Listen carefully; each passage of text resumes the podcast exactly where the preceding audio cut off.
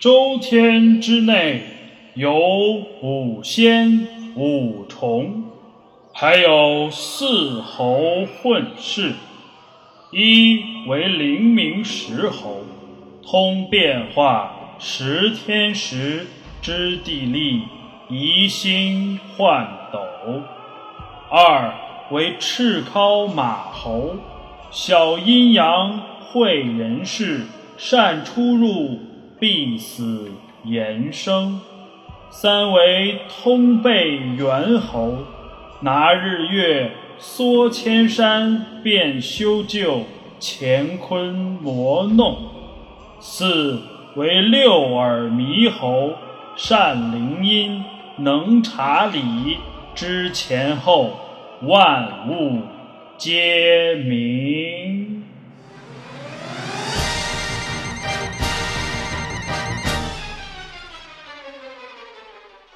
听了就想读。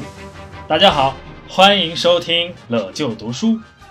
咱们虽然更新的时间变了，但陪伴大家的那个摸过金字塔、快板也会打、文能说天下、武却差到家的杨红叶老师依然没变。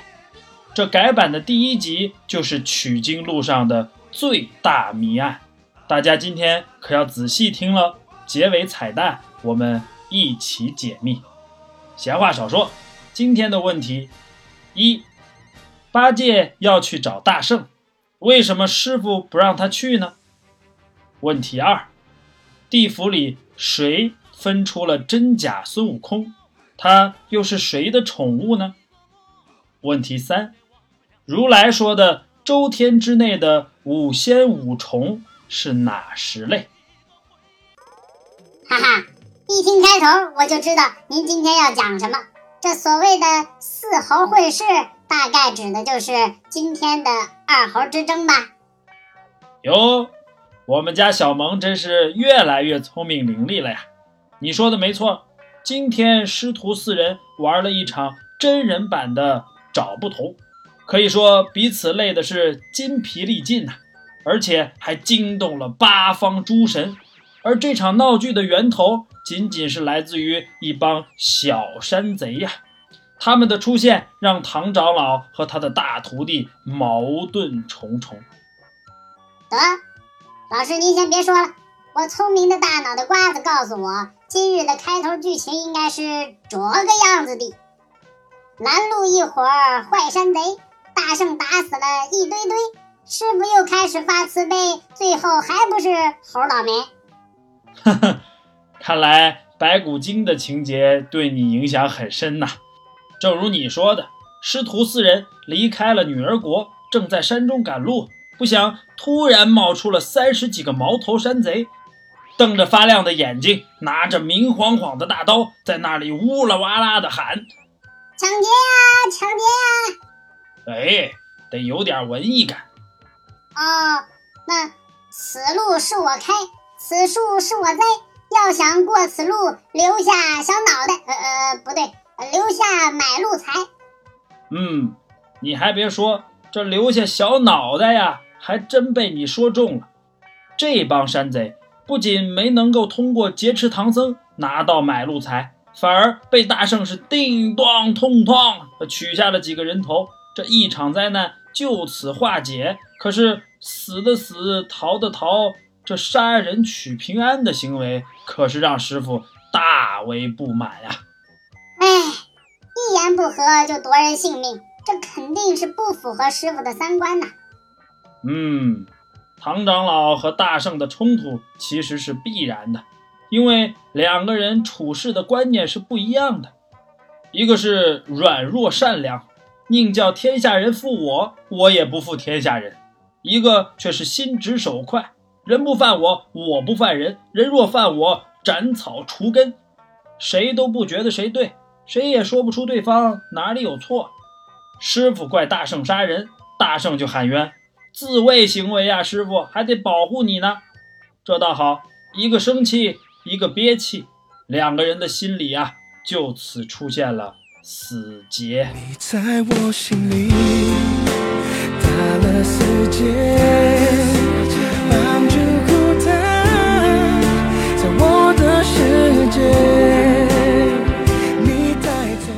此一闹，天色已晚，师徒四人离开了山头，找到了一间村舍，准备投宿休息。不过，他们万万没想到的是，这间村舍可是住不得的。啊，有妖气？非也，非也，不是妖气，而是大大的怨气。所谓无巧不成书，这户人家有一个儿子，就是刚刚那伙山贼里的。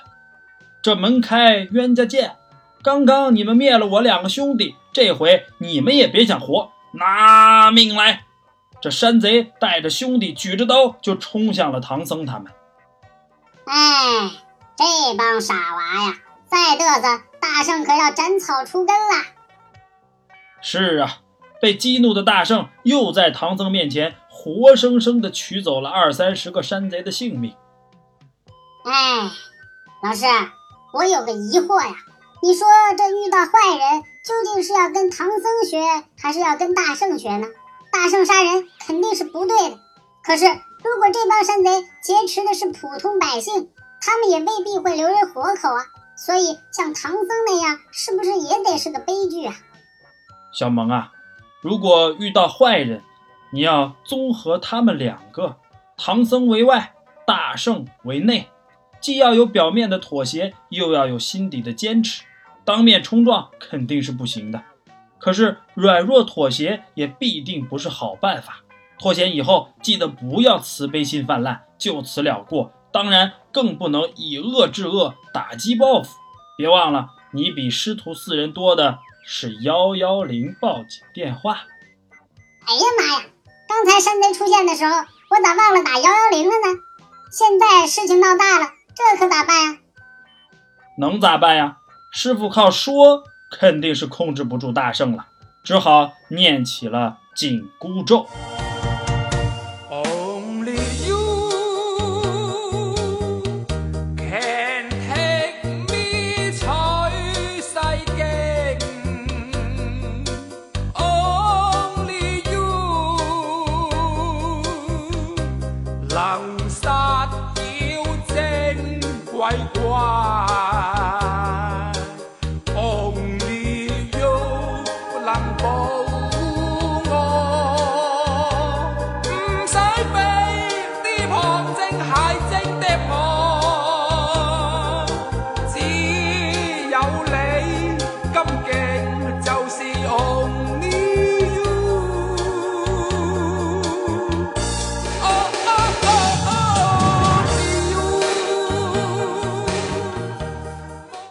待控制大圣完毕，唐僧深深地叹了一口气：“哎，你走吧。”大圣又被师傅撵走了，这心里可真是百般纠结呀。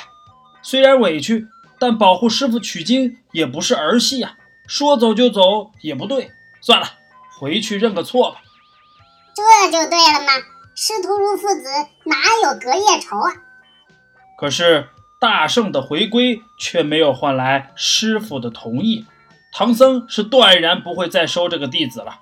大圣无奈，师傅不仅不听劝，还连念了二十多遍紧箍咒，这猴脑都快被挤爆了。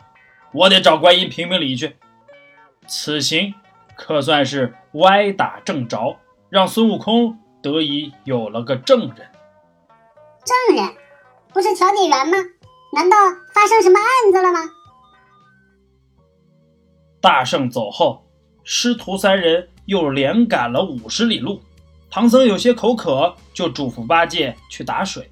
可老猪许是没大师兄的打水经验，久去不回。沙僧怕师傅着急，就赶忙去找八戒。啊，还怕师傅着急？咋比猪还笨呢？就把师傅自己扔那儿，这不是引妖怪上门吗？好在这次妖怪没来，大圣倒回来了。手里还拿着水，想给师傅解解渴。你看看，还是大徒弟亲呐！这唐长老可别闹别扭了。唐僧没被打动，相反是一脸的冷漠。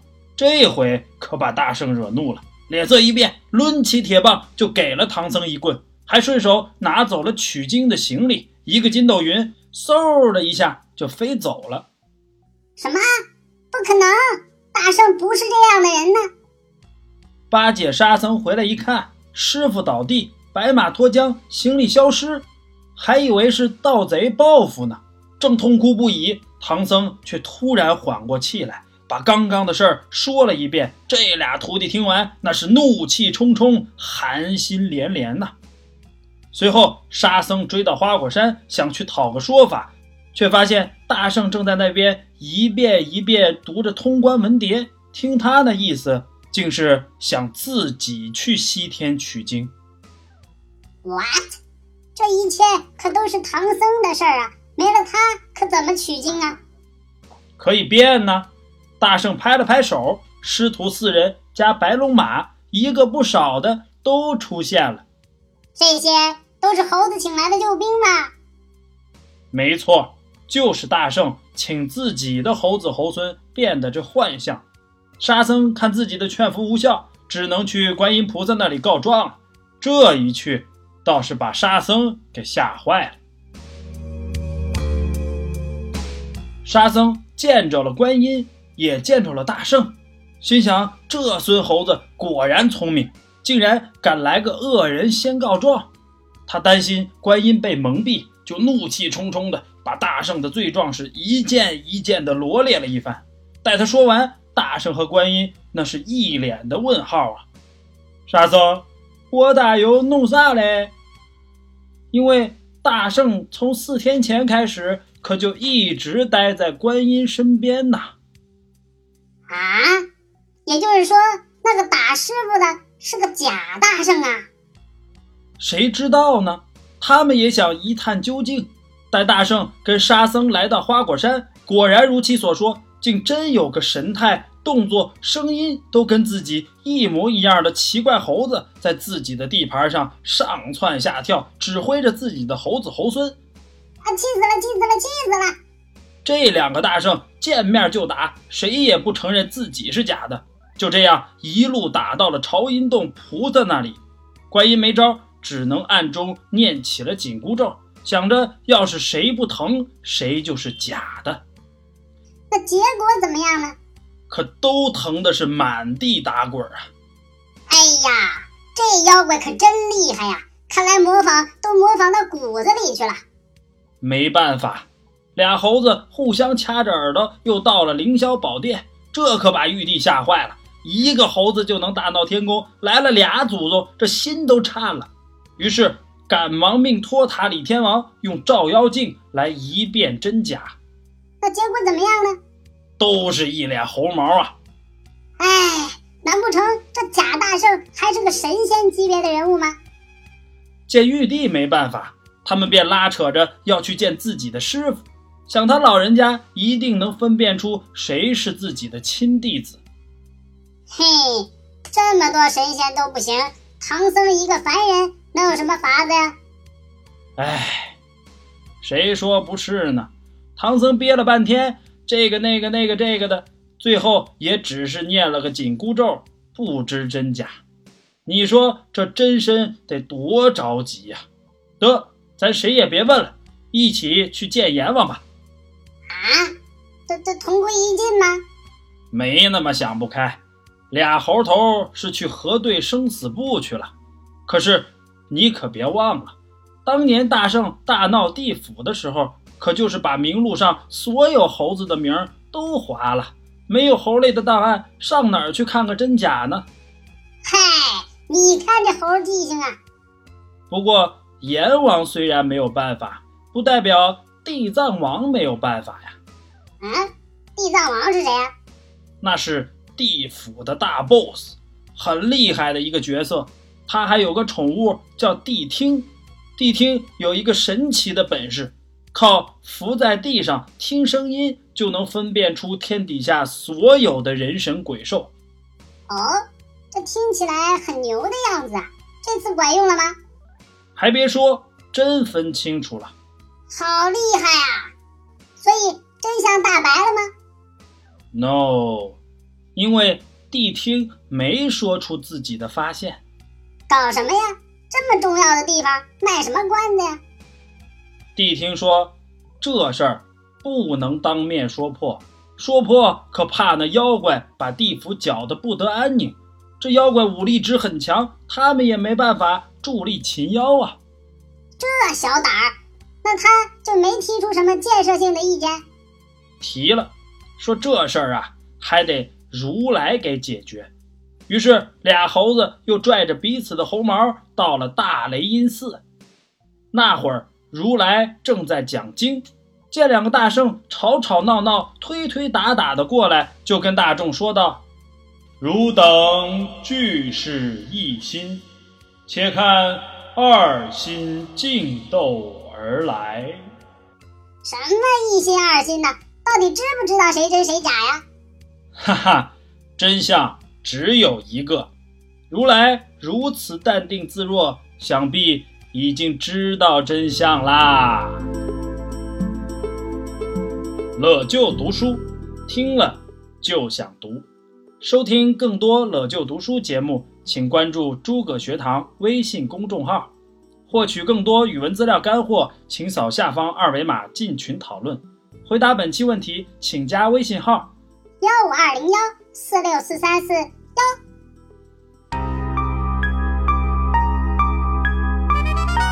真假美猴王应该是《西游记》里最诡异的一节了，因为所谓的假大圣是六耳猕猴幻化的，这个说法本身就有很多奇怪的地方，比如众神从未听说过有六耳猕猴这类生物，那他是从哪儿冒出来的呢？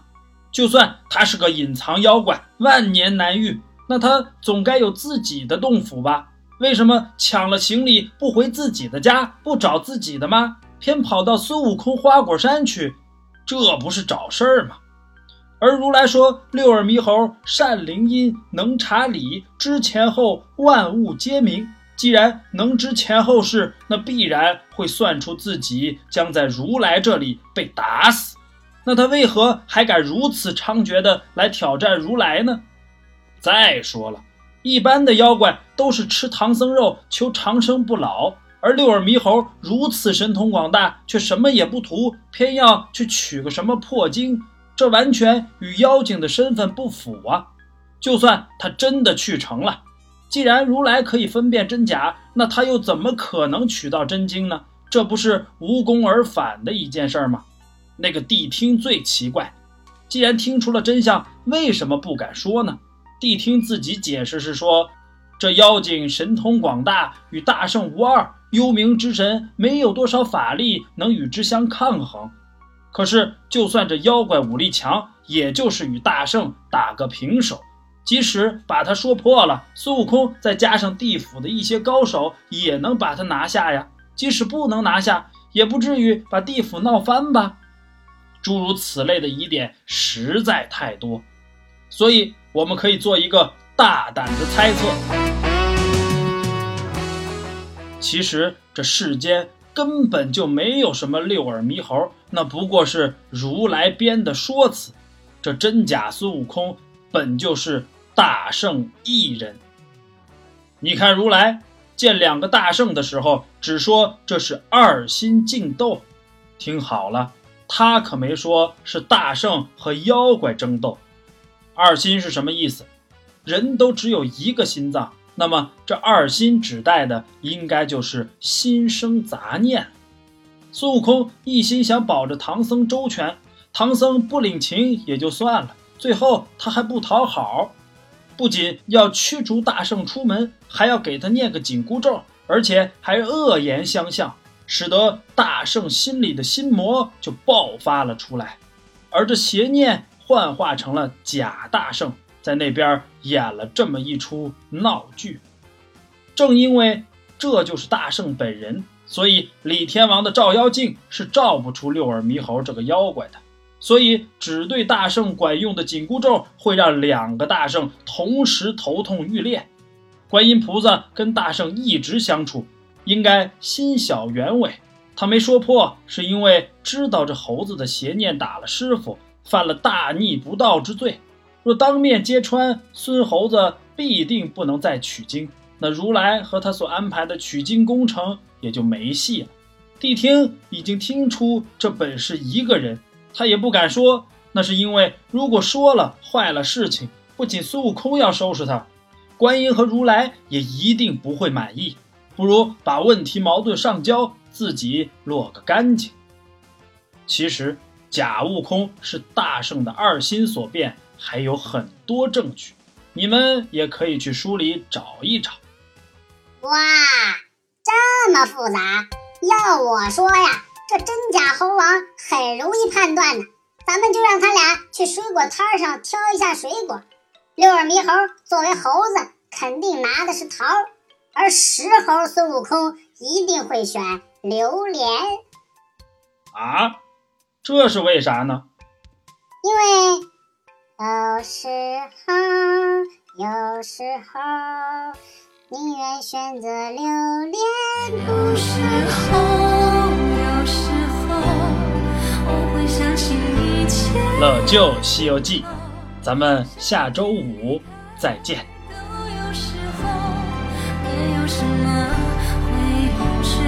笑。